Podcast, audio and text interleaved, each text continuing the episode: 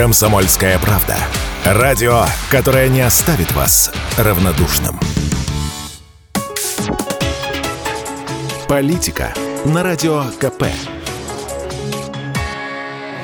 Владимир Варсобин для радио «Комсомольская правда». Решение Владимира Путина о рекомендации президента – это же приказ, не так ли? Пересадить чиновников на отечественные автомобили интересно даже не с практической стороны, с исторической. Давайте представим, что сей приказ будет выполнен. И все повники от кремлевских до районных пересядут на «Жигули» и «Москвичи». Представили? Что значит не получается? А вы постараетесь.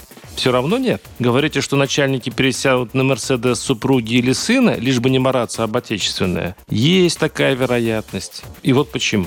Идея-то благая, ну что тут скажешь? Но помните, как высмеивали Бориса Немцова, который, будучи вице-премьером, тоже желал пересадить чинуш на Волге? А все потому, что наше русское подсознание просто отказывается это принимать. Российское государство всегда было феодальным вне зависимости от формального строя. И никогда не было такого, что простолюдины носили штаны одинакового цвета с дворянами. И не было такого, чтобы они не делали ку с приседанием перед ними. Да, со временем демократии стало побольше. Это раньше элита брезговала холопским русским, говорила на французском, передавая друг друга подданных как щенков. Потом нравы смягчились, но последний бастион номенклатуры, служебная, переходящая в личную недвижимость и автомобиль, карета, победа, мерс, несокрушимо стоят на Руси. И представить, что чиновники этого лишатся, Рискованно, согласитесь.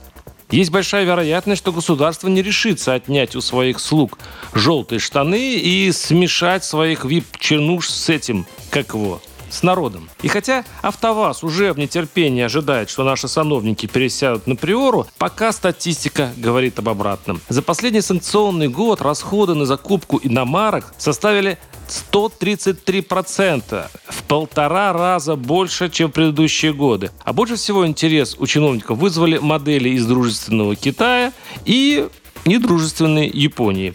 И дело тут даже не в снобизме чиновников а в самом устройстве страны. Как сказано в великом данелевском фильме «Кинзадза», когда у общества нет цветовой дифференциации штанов, то нет и цели.